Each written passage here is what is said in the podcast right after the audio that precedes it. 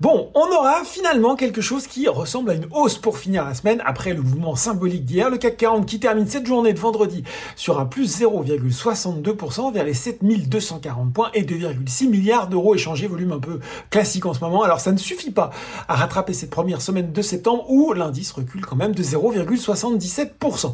À 17h30, c'est le même mouvement outre-Atlantique avec un Dow Jones et un Nasdaq en progression, et eh bien tous les deux de 0,3%. Si on regarde les valeurs en hausse à Paris sur le SBF 100, c'est Worldline qui se distingue.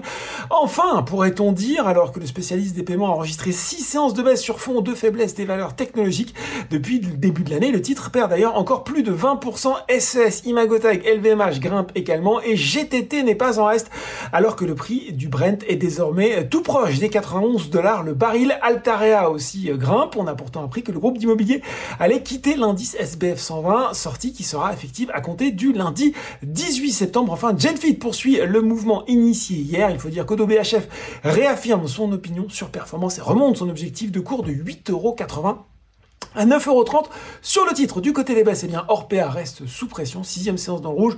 Pour le numéro 1 européen de la prise en charge de la dépendance, Fnac Darty, Mersenne et Seb sont aussi attaqués, alors que sur le CAC 40, eh bien, on a un nouveau coup de frein sur les valeurs de l'auto, Michelin et Renault, et Alstom et Lanterne Rouge. Voilà, c'est tout pour ce soir. En attendant, n'oubliez pas, tout le reste de l'actu éco et sur Boursorama. Un très bon week-end.